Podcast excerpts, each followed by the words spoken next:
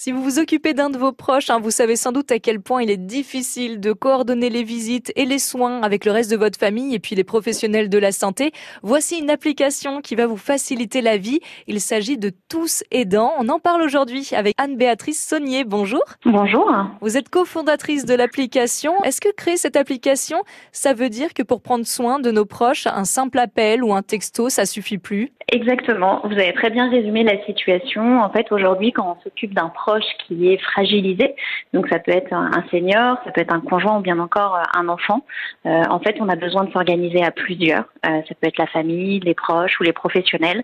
Et pour que chaque personne ait la bonne information au bon moment, il est plus simple en fait d'être à plusieurs et d'avoir un outil pour coordonner. Donc l'application Tous Aidants, ça concerne pas seulement le personnel de santé, tout le monde peut l'utiliser. Effectivement, l'application Tous Aidants permet en fait aux aidants familiaux de s'organiser en fait euh, facilement. Donc les, euh, aidants familiaux, ce sont euh, bah, vous, moi. quand on s'occupe par exemple ben, d'un parent qui est malade, en fait, on va pouvoir inviter son frère, sa sœur, des petits enfants, donc des membres de la famille.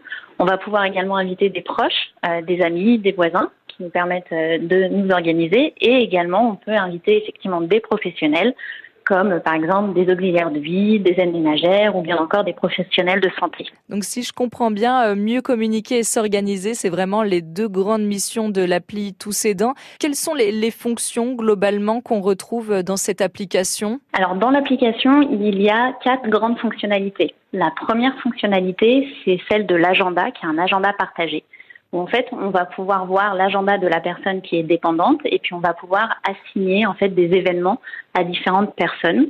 La deuxième fonctionnalité, c'est une liste de tâches. Vous allez pouvoir en fait comme un système de to-do list demander à des personnes euh, de réaliser euh, certaines actions comme par exemple compléter un dossier ou bien encore euh, remplir le frigo.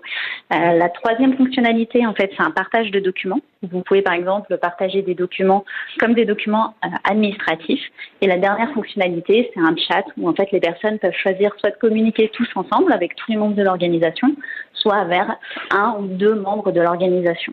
Donc il n'y a plus qu'à télécharger l'application Tous Aidants sur votre téléphone et c'est gratuit. Merci Anne-Béatrice Saunier. Merci beaucoup.